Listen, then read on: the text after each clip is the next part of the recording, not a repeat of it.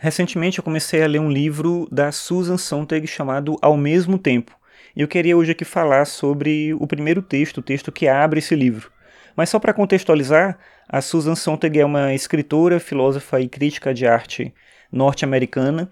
Ela morreu em 2004 e ela nasceu na década de 30, não lembro o ano com certeza agora, mas ela tem um trabalho que vai desde a literatura até esses textos mais ensaísticos, que é onde ela ficou mais famosa. E ela fala muito sobre política, fala muito sobre temas ligados ao desenvolvimento da cultura, mas também e principalmente sobre arte, sobre estética.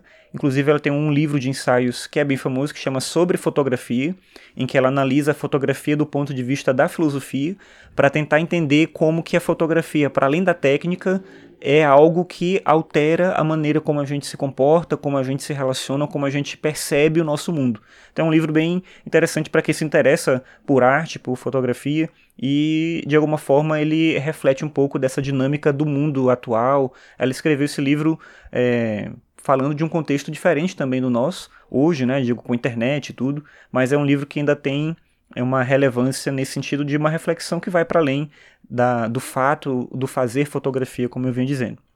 Mas enfim, eu queria falar desse texto que inicia o ao mesmo tempo.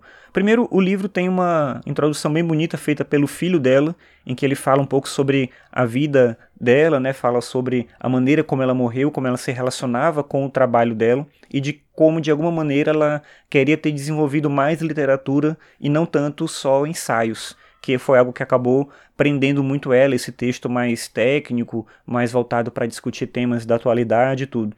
O que eu acho interessante nisso é que o texto não ficção dela, para mim, tem algo muito da beleza do texto ficcional, pela forma como ela desenvolve, pela forma como ela argumenta, ela consegue fazer isso com uma intensidade muito grande. E esse texto inicial do Ao mesmo tempo chama Uma discussão sobre a beleza e ela vai falar sobre como o conceito de beleza ele foi se tornando um conceito hegemônico não só na história da arte, mas na cultura contemporânea, e ele foi acabando sendo substituído por outras coisas.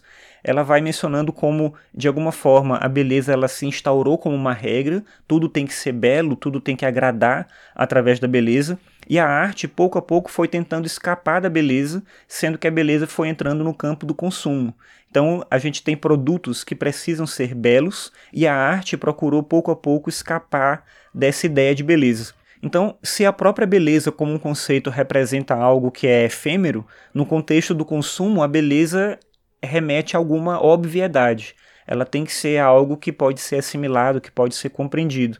E aí, dentro da arte, se vive esse conflito. Mostrar aquilo que é belo e ser taxado de óbvio, de comum, de natural, de algo não interessante, ou fugir da beleza e buscar uma outra coisa. Eu usei essa palavra interessante de propósito porque ela vai dizer que o interessante substituiu a beleza dentro do contexto da arte.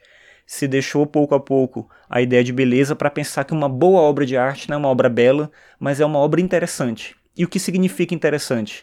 Para além dessa obviedade da beleza, é algo que mexe sempre com a subjetividade, tanto do artista quanto daquela pessoa que vai fruir a obra de arte. É uma expansão do conceito de experiência estética e não uma limitação que é a forma que a beleza acabou assumindo. A beleza, a ideia de beleza se tornou algo limitado, se tornou algo simples demais e que não pode ser contestado, logo é um empecilho para a própria experiência estética.